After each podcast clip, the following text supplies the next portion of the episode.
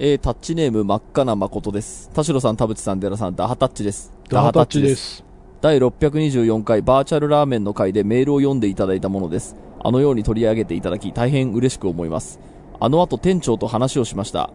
声出しに関しては、お客様から離れた場所にいるホールの担当の人がやるとか、厨房担当がマスクを外す場合は極力話さないなど担当によって対応を変えてやってみようということになりました。他にも改善できる点はあると思うので試行錯誤でやっていけたらなと思います。ありがとうございました。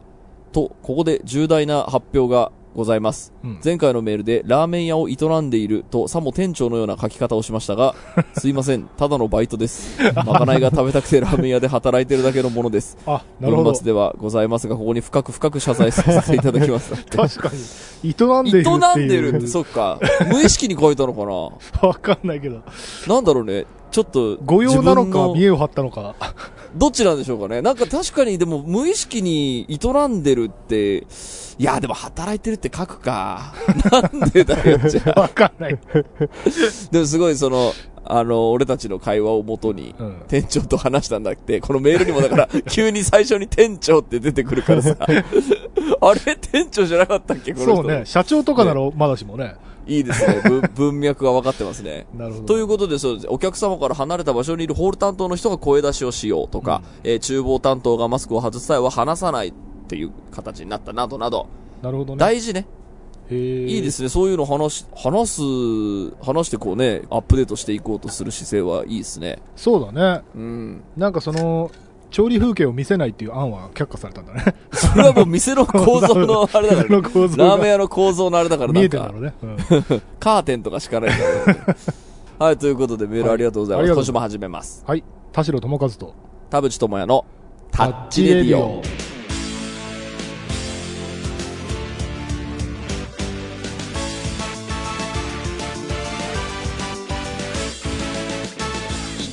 改めましてこんにちは、田代智和です。改めまして、こんにちは、田淵智也です。この番組は作曲家田代智和とミュージシャン田淵智也がお送りする閉塞感ダハレディオでございます。はいえー、タッチネームペンちゃんです。田代さん、田淵さん、デラさん、ダハタッチ。ダハタッチ。第624回、えー、ラーメン屋さんのマスク着用についてメールしました。えー私もラーメン屋さんによく通っており店主さんと仲良くなったお店もあります仲良くなったラーメン屋さんは独特な活気があり麺の提供時に「いってらっしゃい」えー退店時に「グッジョブ」麺を勧飲してたら「パーフェクトグッジョブ」と「いただきます。ごちそうさま」を店員さんの目を見て伝えることができるお店でした。こういう雰囲気が苦手という方がマジョリティだと思いますが来店に対して感謝の気持ちを伝えるときは食べ終わった後や退店時など飛沫が飛んでも差し支えないときに出せるのでは、えー見送り時に喋らずともハンドサインで感謝を伝えることができるのではと思いメールしました、えーもちろんラーメン屋さんの雰囲気とコンセプトでは難しいかもしれませんが一つの提案としてお伝えできれば幸いです。なるほ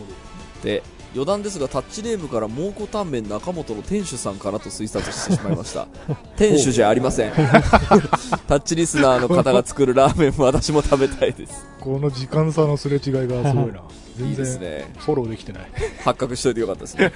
さあということで今週はタッチメールを読んでいこうかな。結構たくさん来てるんで。はい。読みます。ということで今週も30分間あなたの閉塞感を。ダダハタッチ。田代智和と、えータッチネームゆらです。えー田代さん田淵さんデラさんダハタッチです。ダハタッチです。私は音楽のアーティストがパッケージ商品をリリースする際基本的にアナログな CD のみで、えー CD をロスレス音源がダウンロードできるシリアルコードなどに置き換えたものなどをなぜ出さないのかがすごく疑問です、えーストリーミングが当たり前になった時代だけれどパッケージ商品はレコード会社の利益率が高いので限定曲や特典などをつけて、えー反則する。という部分までは理解できますがそのメインコンテンツである音楽を聴くためにユーザー側はリッピングといった作業を強いられるというのがちぐはぐしていて、え残念に感じます。えーパッケージ商品は完全にファンアイテムとして割り切られているのかもしれませんが通販や店舗ライブ会場などで気軽に買えて気軽に楽しめて気軽にアーティストやレコード会社を応援できるような未来は来ないのかなと個人的には思っています。音楽業界にいらっしゃる田代さん田淵さんはどう感じていらっしゃるのかお聞きしたいです。だって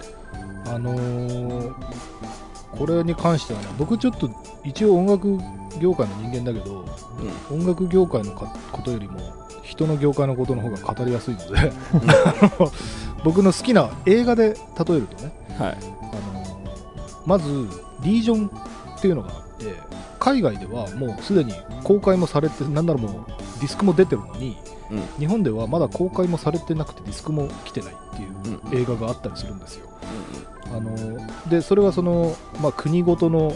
なんだろうもう映画自体は存在してるのにうん。日本で手に入れることができないっていう状況っていうのがあるのうん。ね、うん。うん。でこれ映画ファンとしてはさ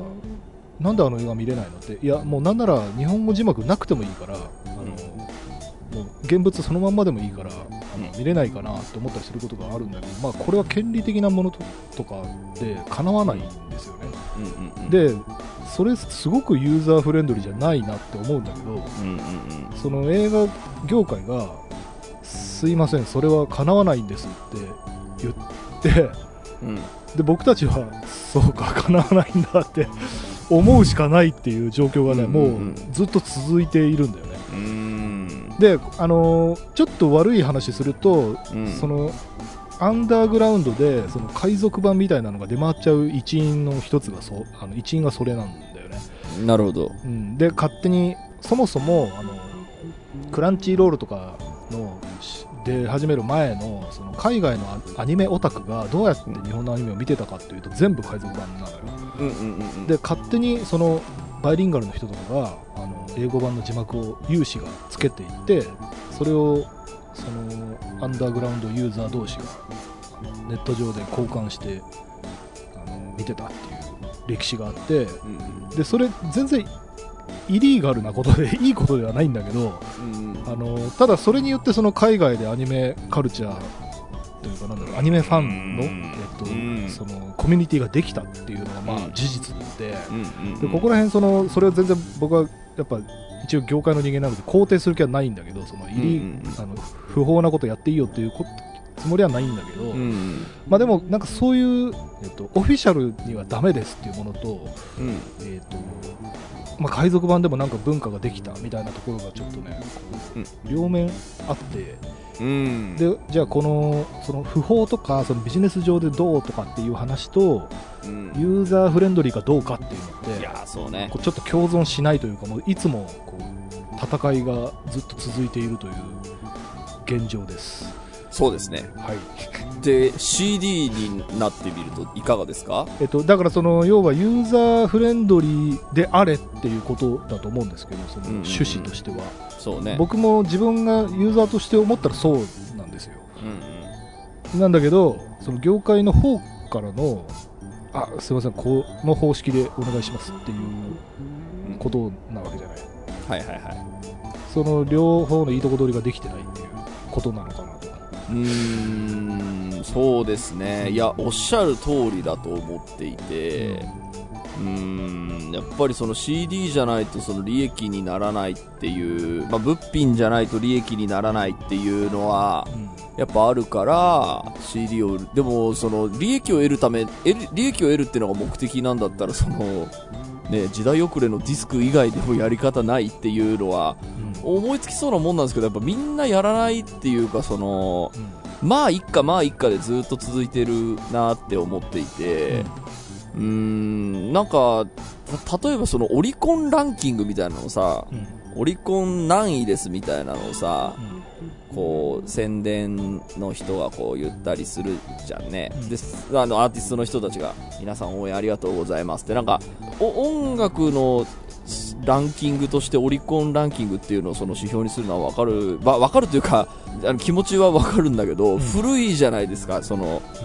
昔のその指標でそれに今でもその権威があると思っているみたいなのをうんすごい僕は不思議だなと思っていてなんか業界の人とかに言ったりするんですよ。なんか今今でもそのオリコン9位ですって、ん。あれ時代に合ってなくないですかって言うとなんかやっぱりそのレコード会社はそういうの好きだからね母で終わるんですよね。なんかアップデートをしそのしてないっていうことに関するうーんなんか危機感はないのよ危機感ないってことはないと思うけどちょっとなんかそのまあいっかっていう感じでなってるのはうーんまあそりゃ文化は衰退するよなっていうのはちょっと思ったりはするので、うん、っていうのがあるぐらいにはあの気持ちはわかります。でもやっぱりそのね、あのーやっぱ利益出すの大事なんで、やっぱりそのこの日本の国民の数でいうとそのストリーミングで飯を食うっていうのはちょっとやっぱ無理ゲーみたいなとこあるので俺ちゃんと計算してないんでわかんないですけど、うん。うん、まあ、あの、多分レーベルとかはね、儲かってはいる、な、なんでしょう、ちゃんと同じぐらい利益が入る構造に、えっと、できないこともないらしいで、まあそんなに悪くないその数字ではあるらしいんですけど、まあとはいえ、なんか、その、昔みたいに少なくともね、ババーンってたくさん聞かれたから、その分お金が、あの、めちゃめちゃお金が入るっていうほどでは多分ないから、うーんと、まあやっぱり、その CD を売って、てかその CD を買ってくれる人をやっぱ大事にしないといけないよねっていうのがやっぱあるから、えー、と CD を売るために頑張る。でやっぱその CD を売るために頑張るのはやっぱあの結構やりがいはあるというかそのやっぱ頑張ったことがその数字として出た時になんでしょう実感はあるじゃないですか。だからそのストリーミングでいっぱい聞かれたよりその CD にいっぱい気持ちを込めて、えー、とリリースしたら多分いっぱい売れたっていうのを、えー、と単純にその利益的な意味でやっぱ喜ぶ人がいるっていうのは結構あの同意ができるというか、でそれはあの、まあ、なんで CD なんじゃいっていうのは、まあ、この人のおっしゃる通りディスクである必要あるのかっていうのはおっしゃる通りなんだけど、まあ、やっぱりその形態を良しとしているその業界が、まあ、ずっと続いていてこれはもうチキンレースみたいになっているというか、まあ、誰誰もあの降りられないね。誰も降りないんか降りづらいっていうかあの降りづらいチキンレース。このアーティストうん。は今後 CD 一切出しませんみたいな宣言するのもね、なんか、うん。なんだろう。逆にこう首を絞めるというかうん。だからまあ配信オンリーリリースみたいな形態はあるけど、うあんの絶対に CD 出さないんでみたいになんかなんだろうかたくなにこだわりみたいなのを表現するのも、うん。なんかそれはそれでやらないというか、そうです、まあ、若い子とかだったらもしかしたらもうそれが当たり前になっているのかもしれないですけど、やっぱりその、この音楽をお金を出して買ってくれた人がいるっていうこと自体はやっぱめちゃくちゃ嬉しいだろうなって思うんですね。売り手としてもか書いてる人間としても、だからそのストリーミングで聴きましたっていうよりやっぱその CD を買ったっていうその行為をしてくれたということはめちゃくちゃ嬉しいねっていうのがどうしても あるもんで、やっぱりこう、頑張って売りたくなる、あの、その、球体依然としてるものを頑張って売りたくなるっていうのは、あの、理解してもらいたい気持ちこは。割り込んであれですけどこれ、はいあのリスナーのメールで言ってるのはなんかうんあの CD をリッピングする手間を考えるとうん。困るということに対してその、うん。なんかココードを送ってくれみたいなコードを同梱してくれみたいななんか一時その CD 買ったら QR ダウンロードカードみたいな。フリーダウンロードみたいなのあったよそうそうそうそう、そそれぐらいやってよっていう話じゃない。あれって最近どうなった昔あのディズニーとかであのそれこそ DVD 売るときに、えーっとこれ買った人はストリーミングというかねあのダウンロードもできますよみたいななんかいろんなマルチパッケージっぽいやつをやってたのがな、僕別にそれ買ったことはないんですけどそういう売り方してた記憶もあるので、なんかどっちかっていうとそっちの話をなんで CD の人たちはやってくれないのみたいに聞こえたんですけど。あれだからやってたけどなやめちゃったんだっけ？どどうしたの？あんまりそういえば、こう、主流になってないやってたよですね。ねやってましたよね、うん。別にそれやること自体はそんなにまあそれこそそのダウンロードコードがねが悪いのかな？そうそうダウンロードコードがあのーうん。こうなんでしょうね流出したりするとややこしいとかねそそれの売買がまた始まっちゃうみたいななんかなんかよくわかんなくなるそうだからなんでしょうね。そのロジスティックス的に邪魔くさいからやらないみたいなコストには見合わないみたいなことですかね。うん。コストの話するとその CD はなんかまあ制作費もかかるんだけど、その物理物を作るから、うん。だけど、なんかこう何枚売れたらリクープするみたいな、うん。まあ見えやすいっていう見えやすいうん。ね。なるほど。まあ、古代のビジネスだから。あ ので配信って何再生されるかわからないっていう、もうん。うデータだけのあのあれだから、えっと、なんていうのかな。まあ、物理だったら例えばリリーベやるとかなんかこうんうんうん。う手渡し会やるとかなんかいろいろそう施策があったりこうツアーやるとかツアーの会場で売るとかなんかこう、まあ、物売りとしての商売としてのん。物を売ったら何枚でリクープみたいなのが見えやすいっていうのが多分あって、でデータだけの場合、えっと、何ダウンロードされるかわからないものに対する制作費のコストのかけ方っていうのがじゃなくて CD の CD のパッケージで店頭にも並んでるんだけど、CD と一緒に例えばライダーにダウンロードそうコードもくれって。いうそうそうそうそうそういやだからそれ違う一時期やってたんだけど最近見かけないということは多分なんかコスパ悪いんだ悪いんでしょうね。そのシステム配信システムが結局 独自に作んなきゃいけないとかが邪魔くさいんでしょうね。結局 CD 買ってる人はドライブ持ってるでしょってそう。ねそうですね、リッピングだから CD プレイヤーしか持ってない人ってだって多分今いないでしょ。そうですね。うんそれはそうだ。大体 PC とかで聞いてるでしょ、うんだから、まあ、リッピングはそのついでにっていうかなんなら入れたら勝手に iTunes 起動するでしょくらいのうん。いやでも逆に CD, CD は欲しいんだけど CD 聴く機会が持ってないみたいな人もいるから、あのそうねあの CD 買ってくれるとその嬉しいみたいなこと言いましたけどあのもう若い世代のあの CD をどうやって取り込んでいいかわからんっていうのが当たり前の人に正直 CD 買ってとは言いづらい気持ちはあるんですよ。そう。でとして買ってるってことそうだよそうそうそうそう、うん、だからその CD プレイヤーとかその CD をその読み込む機械みたいなのをグッズとして売ればいいのにっていうのはずっと どね。あの思ったり言ったりしてたんですけどあのなんかやっぱ面倒くさそうなんで、まあ全然。なんかねオフィシャルロゴの入った CD プレイヤーとかをいや出すみたいなのもそこまでいったらさあの普通に全然なんていうの物理メディアでいいじゃん。あのうん。そのジャケットの形したものにまあ確かにね。イヤホンジャックかなんかブスって刺せばさもう中にメモリが入ってる。そそれを確かカニエ・ウエストがやってたような気がしますけど、ね。めちゃめちゃ限定版でそれ、うん全部の音源をそういうなんか聞く機会と一でも緒にやっぱりその渡して終わりゆくその文化だと思うので、うん。その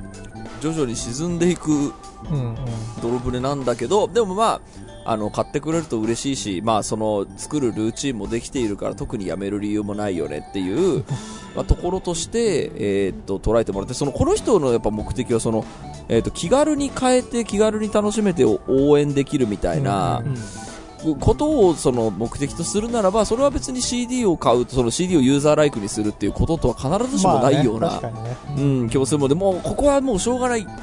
かなっていう思ったりもするし、うん。あとちょっと全然話変わるかもしれないですけど、あの、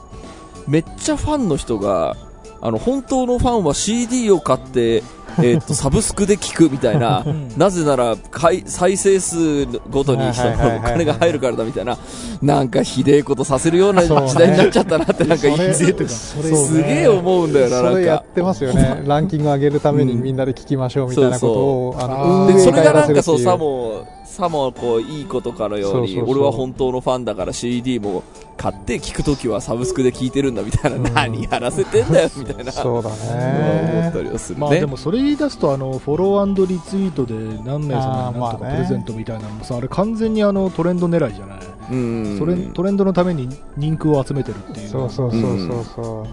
なんかまあそれはみみんなやってるからまあそれを見苦しいと取るかまあうんみんなやってるしとスルーするかの、うん。心の問題もあると思うね。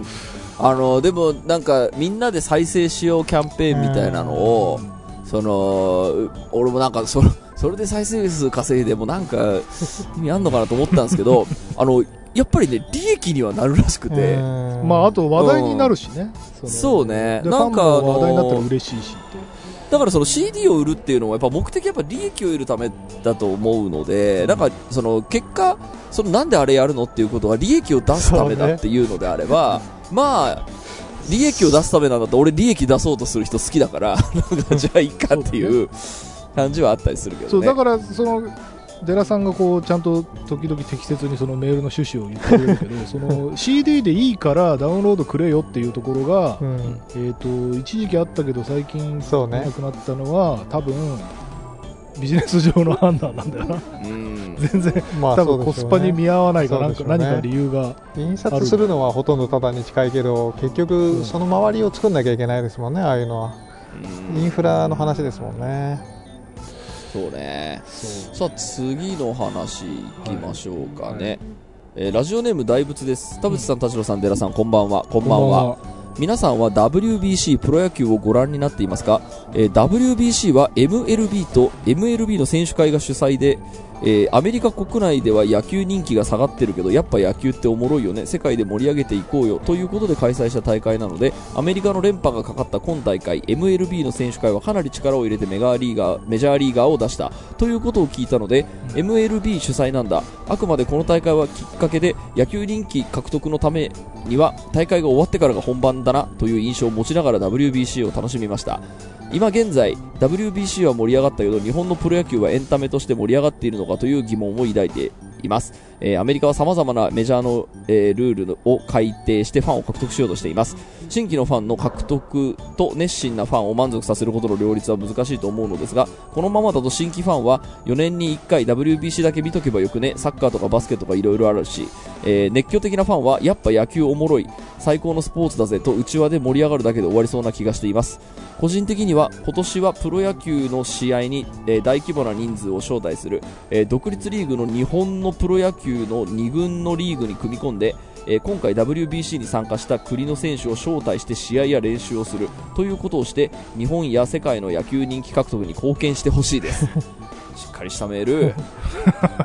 というどうでしたか？WBC っていうのは見ていましたか？あのちょっとまあもともと僕スポーツ系がそんなに観戦してないの、プラスちょっと多忙につき全然見てないんですけど。引っ越し作業から？そうなんですけど、うん。みんなさんは見てましたか？あのー僕もね気づいたら始まってて気づいたら盛り上がってて気づいたら優勝してましたね。日本が優勝したんですよ。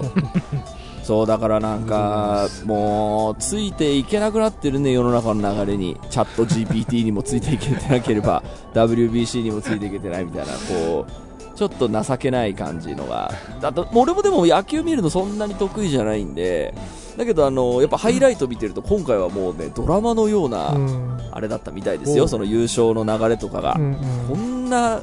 こんな美しいドラマあるんだみたいな、これ、うん。デラさんなんかご存知？あの僕結構見てましたよ、アマゾンプライムでね配信してたんで、おお割と見やすかったですね、そうか。うん、だから準決勝と決勝しか見てないんですけど、なんかその前後の話はいろいろ読みましたけど、なかなかあの野球面白いなというのは確かにあって、で僕、普段は一切見ないんですけど、そのプロ野球の試合も。だけど、やっぱり、まあ、大谷はやっぱ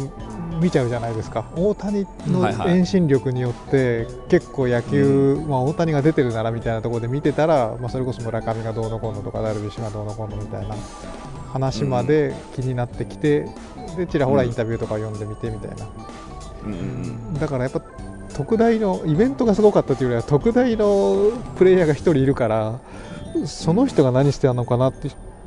いう興味で結構なんか意識は下がったような気もしますし。でううん。初心者は結局そこに尽きるような気がしますけどね。誰かすごい人っていう風にうんしないと。で、まあ、その、この野球熱心なファンであるこの人は、うんうん。じゃあどうやったらいいでしょうみたいな、このままだと結局うちわで終わらないかみたいなのは、まあ多分感じるでしょうね、その、うん。やっぱりね、サッカーとかでもワールドカップ終わった後 J リーグをお願いしますみたいな感じでコメントしたりするけど、じゃあ J リーグ見んのかっていうと、その通りにはいかないみたいな、まあぱお祭りだからね、ワールドカップも WBC に関しても、そのうんお祭りに参加する人がその後ね、うん。あの日常ファンになるかっていうと、ただやっぱりこここでもやっぱり、ね、パーセンテージの理論は多分あると思っていて、やっぱり見る人が多ければ多いほど落とし穴にはまる人はまあね何多いんじゃないのかなとは、うんうん。思っていてなんかそこで野球が盛り上がることによって未来の野球人口が増えるとかっていうのはやっぱあるような気はするので、うんうんうん、なんかそこで、えっとちょっとでもそのファンが広がってんだったら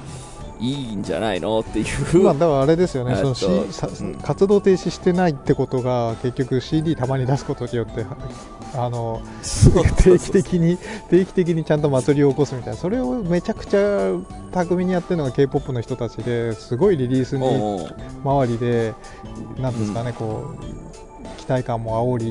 リリースはリリースで一つお祭りを起こしみたいな、それを定期的にやって、そのパーセントをどんどんこう獲得の確率を高めることもしつつでもとにかく施策を打たないと話が始まらないよねみたいなことをやってるっていう、うん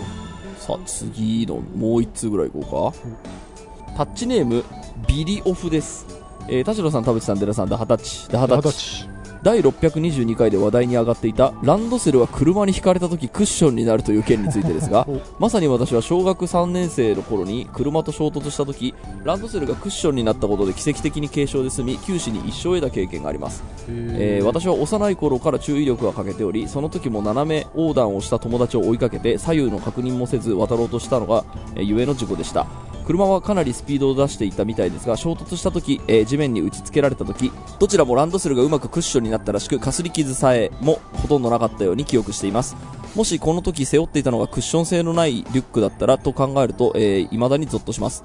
えー小学校高学年になると教科書も増え容量の小さいランドセルはどんどん使いにくくなっていきましたがやはりランドセルには一度命を助けてもらっているので結局卒業まで6年使い続けました。ランドセルを買い与えてくれた両親には本当に感謝していますし仮に自分に子供ができたらランドセルを使ってほしいと強く望んでいます、えー6年間の小学校生活でランドセルを使い切ることがメリットばかりではないことは重々承知ですが特に私のように注意力が散漫な子供はぜひともランドセルを使ってほしいです。ご参考になれば幸いです。だってクッションになれば実際ふかふかするからね。飛ばされた時には。何もないよりはね。うん、まあ多分この時にでそうならないようにす環境を作ろうみたいな多分話をしたのかな。事故がないようにっていう話したんだけどまあまあその注意力が散漫な散漫な子はこういうことになるよねっていうことだと思いましたけれども。改めて田代さんどうですか？いやーだから結局人によるってことだよねこれ。もう個性によるというかうん。だそれこそさ色だってそうだよねその、う女の子だから赤とか男の子だから青みたいな時代じゃもうなくなっあ黒とか、うんうん。そういう時代じゃなくなったっていうのも踏まえてなんだけどカバンだってさ、その体格だって子供ってすごい体格違うじゃんあの、うんうん。同じ学年でも。もうんうんうん。う身長が1 0センチとか違ったりするし、うんうん。で体力がない子もいればある子もいてだからそのもうランドセル自体が重くて嫌だっていうような、ね、小柄で病弱な子とかだったらなんかこう、ね、軽めのバッグにしてあげようとかなんか多分いろんな多分ねアングルがあると思うんだよね。うんうんうんだから一概に言えないというか結局人による家によるうん。もうその自分にフィットするものはどれだろうっていう話にうんうんうん。なってくるんじゃないかな。まあ確かにそのランドセルを背負うことでその腰が悪くなったとか首が悪くなったみたいなこともあり得るかもしれないがうん人によってはね。なんかあとなんかちょっとこの別の話になるんですけどやっぱりこうそのやっぱランドセルを持っててよかったという体験があるから私も親になったらランドセルを与えるっていう。なんかこれがなんか結構大きいなって思いました。なんかランドセルというブランドに対する、こうイメージとして。なんかややっぱりこう子供といえばランドセルっしょみたいな、うん。あのー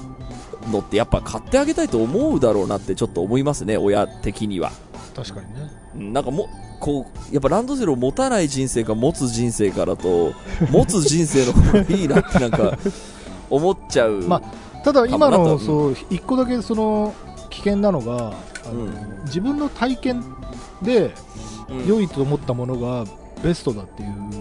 考え方って俺は危ないと思うんだよね、うんうんでそのさっき言ったように体型とか体質そのまあ体力とかも人によって違うから自分うんの DNA を継いでいたとしても半分は別の人の DNA なんだし、うんうんうん。覚醒遺伝とかもあるからさその、はどういう体質の子か分かんないじゃない。あと性格とか、いはい。で自分はいい思いをしたけど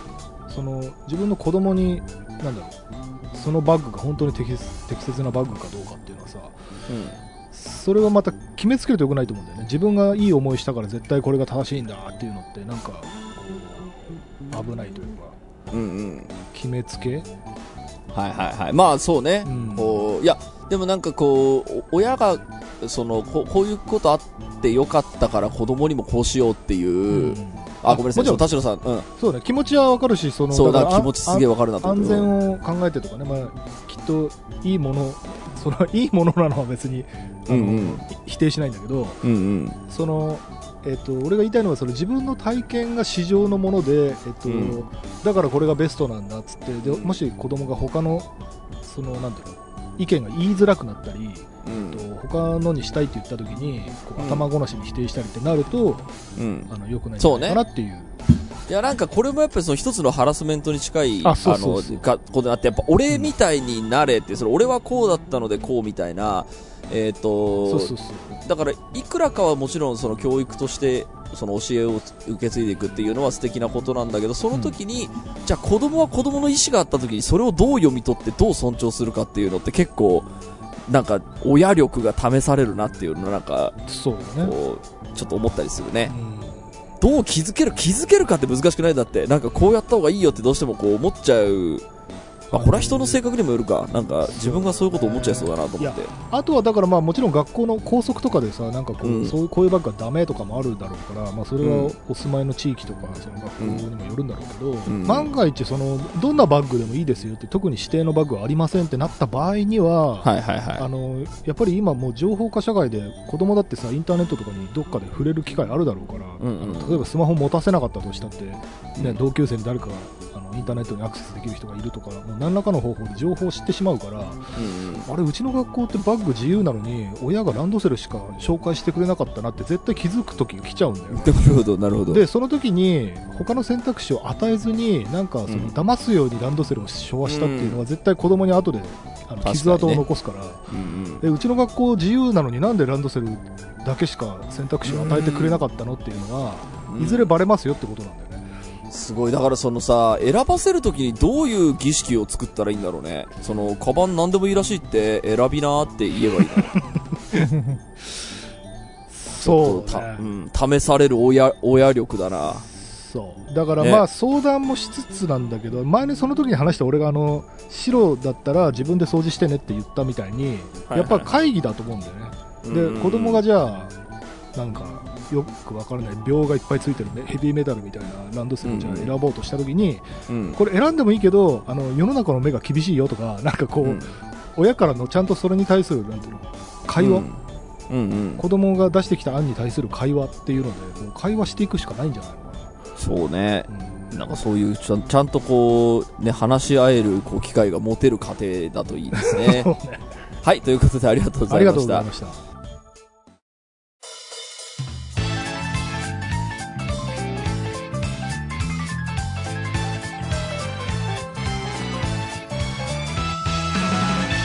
はい、エンディングのお時間でございます。番組のご意見、ご感想、ブログのメールフォームよりお寄せください。タッチ二人に話してもらいたいこと、大募集でございます。えー、E メールアドレスもございます。えー、タッチレディオアットマーク Gmail.com、tacchiradio アットマーク Gmail.com でございます。オフィシャルツイッターの方もぜひチェックしてくださいということで、はいえー、普通おたがね、ちょっとたくさんこう来ていたので、えっ、と、またちょっと来週以降もどんどん読んでいこうかと思いますけれども、はいはい、まあそんな感じですかね、今週はね。ちょっとサクッと終わりましょう。はいちょっと収録1本目なんでちょっとふわふわしてんなよしよーし、来週からも頑張ろう。はい、今週はここまでです。はいお相手は田代智和と田淵智也でした。また来週。